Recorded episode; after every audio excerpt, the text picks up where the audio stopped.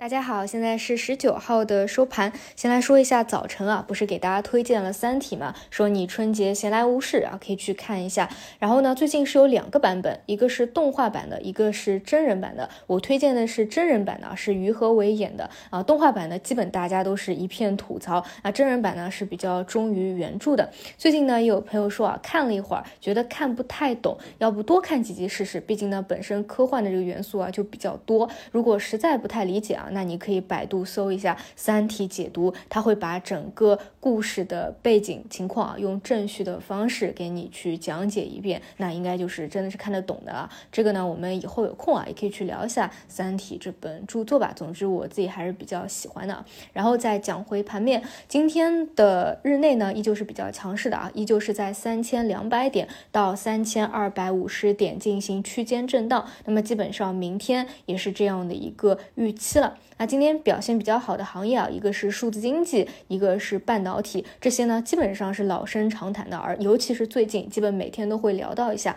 所以呢也没有过多的一个补充啊，就再说一说信创吧。今天盘中呢，信创也在传一些龙头的公司啊，在节后会拿到大单。总之呢，我觉得大家只需要知道还是有预期的就可以了啊。一个预期是拿订单的预期，一个是业绩兑现的预期。你只有有了预期，你才知道现在还不到。一个兑现的节点，所以我这两天反复强调嘛，数字经济还没有到那个高潮的时间段啊，这个时候你只要趋势持股能够拿得住就好了。这里再说一下啊，就很多人呢会觉得，呃，一些做打板的超短的是非常难做的，趋势股反而会比较好做。其实不是这样的，趋势股是难做的，因为你需要对这个方向自己有一个判断。大概会走到什么时候？什么是重要的可能会兑现的一个节点啊？它可能涨到多少的一个涨幅？那就需要你对这个方向啊有基础的一个理解，否则呢，一个回调或者处于一个下跌通道啊，你就不是很清楚要不要去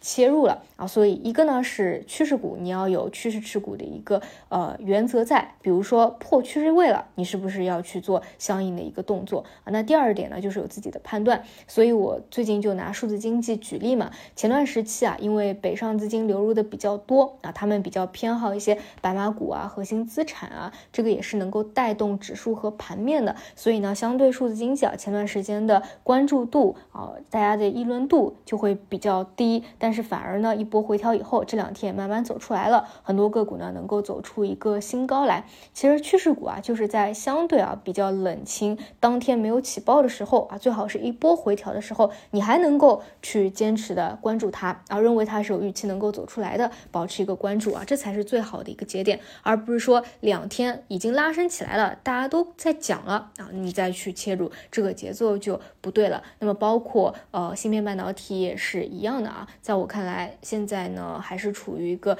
偏底部的布局期，但是千万不要某两两天上涨，你再想要去介入，那就是追高了，一个回调呢就会很难受。这些呢都是继续看好的一个方向啊，但是呢，我觉得整。个反转的大行情还是短期不会成立的。现在呢，大家有很强的一个预期和共识啊，就是节后一定会立马反转，立马走出一个大行情来。基本上我看到的观点啊，都是这么说。我觉得还是得慎重一些啊，一致性的预期会不会带来不一样的结果？我觉得这个位置直接对三千二百五十点进行突破是比较难的，有反复啊去冲击，再去冲击这个三千二百五十点是有可能的。尤其是大金融啊，如果再有一个拉升。的话，但是想要持续性的突破，然后这里还是要打一个问号的。所以呢，我个人觉得券商真正的行情是没有到的。啊，我觉得未来真正到的时候，这是一个呃很合理去配置的一个板块。为什么？就像我刚才讲的趋势股的一个方式，因为你其实很难对某一个行业非常精准的抓到底部和顶部，因为往往它涨起来啊，市场情绪好的时候，它会有很多的泡沫，估值比较高，你其实找不到推出的一个节点。